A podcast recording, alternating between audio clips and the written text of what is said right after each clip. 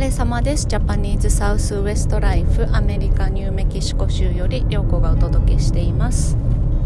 7月1日になりましたね、えー、今週末は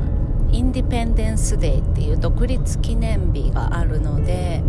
えーと、月曜日が祝日なんですよね。インディペンデンスデーが日曜日で振り替えで月曜日までで3連休となってるんですけれども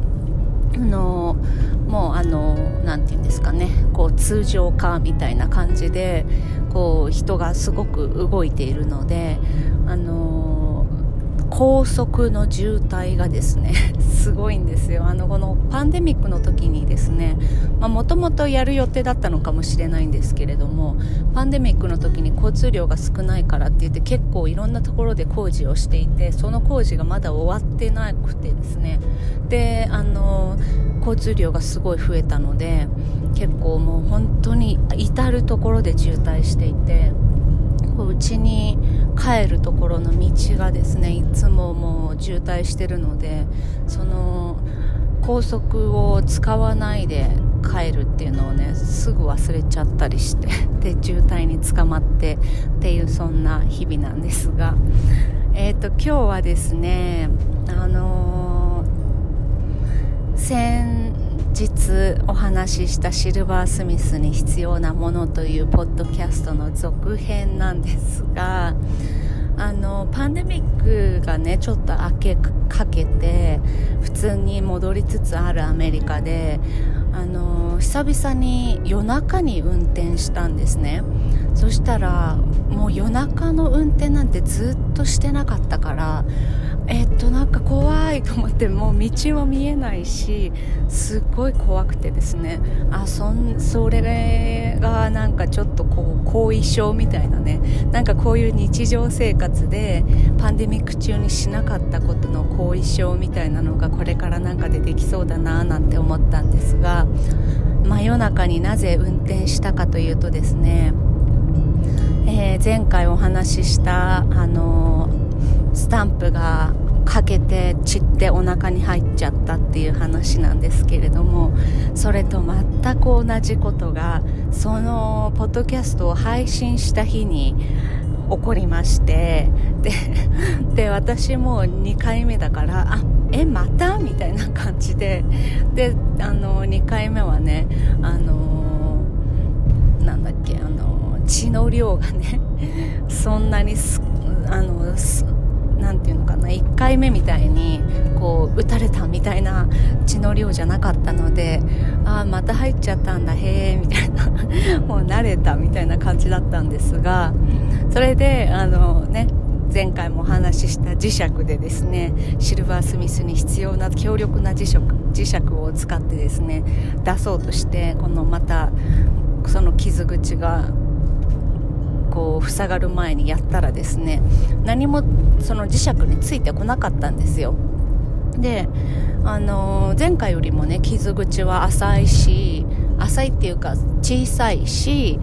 あのなんかその出血の量もそうでもなかったからあじゃあこれなんか入んなかったんじゃない？とか言って切れ切れただけじゃない？とか言ってそれがお昼頃だったんですね。でそしたら夕方ぐらいにあのいやでもなんかおかしいんだよねっていう風に旦那が言い出してですね。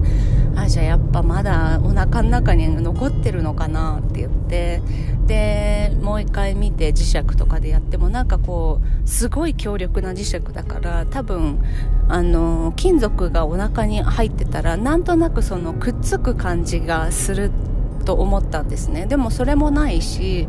うんどうだろう？って言って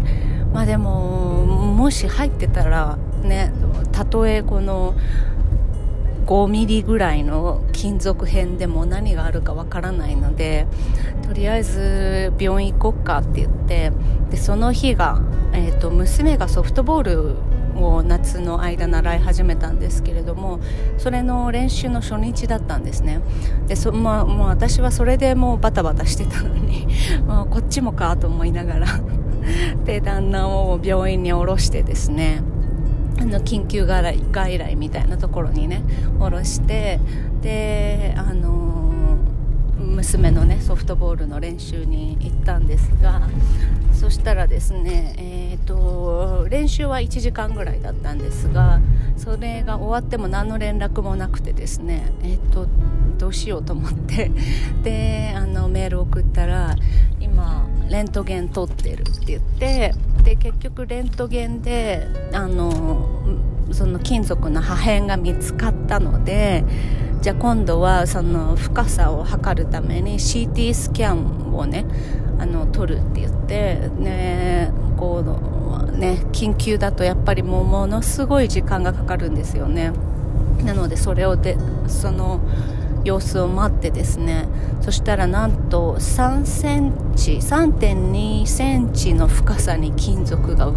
入っちゃったって言って結構な深さですよね。だからピュッて飛んですごい3センチも深いところに入ったっていうので であの手術しなきゃいけないっていう風にメールが入ってきてからこれから多分局部麻酔するって言ってあそっかいつになるんだろうと思いながら。でそれが多分夜のもう10時ぐらいかな。だったからもうとりあえずあの一回家に帰ろうと思ったんですね。もう何時になるかわからないから。で家に帰ろうと思ってその真夜中をですね運転してあ怖いなとこれはパンデミックの後遺症だなとか思いながら帰っていたら、えー、旦那から電話があってあの手術はやっぱり今日じゃなくなったって言って で戻引き返してですねあの旦那をピックアップして家に帰ってきたんですがそれであの結局手術は、えー、明日ですね。あのとりあえずなんかその痛み止めをとりあえず飲んどけって言われて で明日になったんですがねあのー、何かこの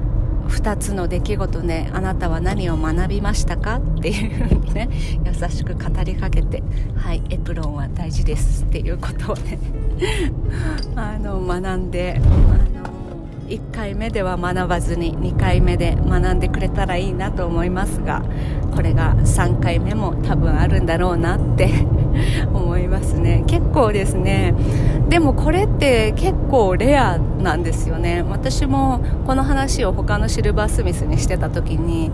いやもう30年シルバースミスやってるけどそんなこと起こったことがないとか、まあ、スタンプがこう書けそうだなみたいなこうやっぱりこう亀裂が入ったりですねするので